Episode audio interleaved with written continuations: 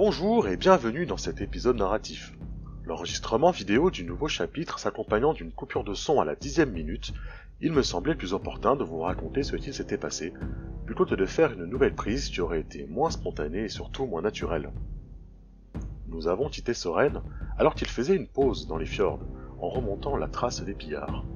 Une rencontre l'attendait, alors qu'il somnolait contre une souche. C'est un éclaireur, ou peut-être un pillard en retrait.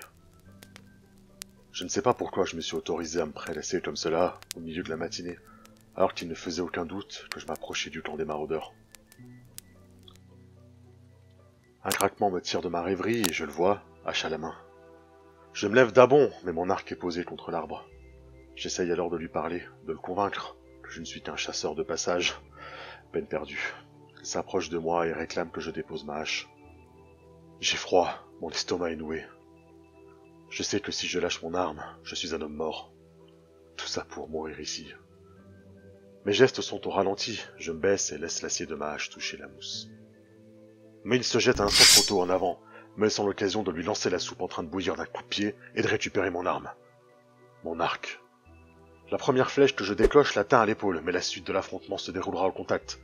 Handicapé par sa blessure, ses gestes sont moins sûrs. Puisant dans mes ressources, je parviens à le repousser en arrière, puis à ramasser ma hache pour lui asséner plusieurs coups dans l'abdomen, jusqu'à ce qu'il titube et tombe. Inanimé. Mort. Encore. C'était une nouvelle fois pour me défendre. Voilà que j'essaie de me convaincre que je ne suis pas un meurtrier maintenant. En prenant mille précautions, je vérifie que ma victime est bien décédée. J'essaye de laver mes affaires souillées en ne quittant pas son cadavre des yeux, puis j'essaye de le traîner dans la forêt en espérant que quelques bêtes sauvages s'occupent de son corps. Son absence ne tarderait pas à être remarquée, et je m'estime déjà chanceux d'avoir survécu jusqu'ici. Je rassemble mes affaires en silence. Après l'attaque, j'aurais tout donné pour voir cette bande de criminels brûler pour leur violence et leurs actes odieux. Mais maintenant que j'ai leur sang sur moi, mes convictions vacillent. Je le sens dans mes tripes. Pourtant, il faut que je continue. Je ne le fais pas que pour moi. Je le fais pour tous les autres. Continuant ma route, j'envoie flamme en éclaireur. Je le vois bientôt tourner autour d'un point et revenir, m'indiquant qu'il avait trouvé quelque chose dont il souhaitait se préserver. Approchant d'une corniche, je surplombe une crique où j'aperçois un village dévasté. Sans doute les pillards ont-ils dû s'approprier ce hameau par la force pour s'y établir.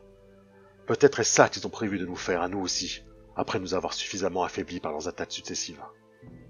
Ne souhaitant pas en rester là, je fais le choix de m'approcher un peu plus, profitant toujours de la hauteur.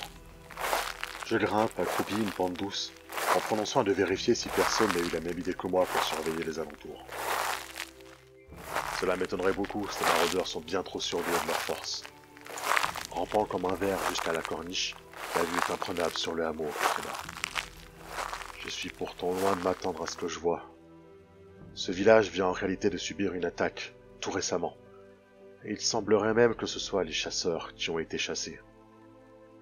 Je reconnais distinctement leurs capes et leurs boucliers frappés du symbole de la hache rouge, encore portés par des cadavres.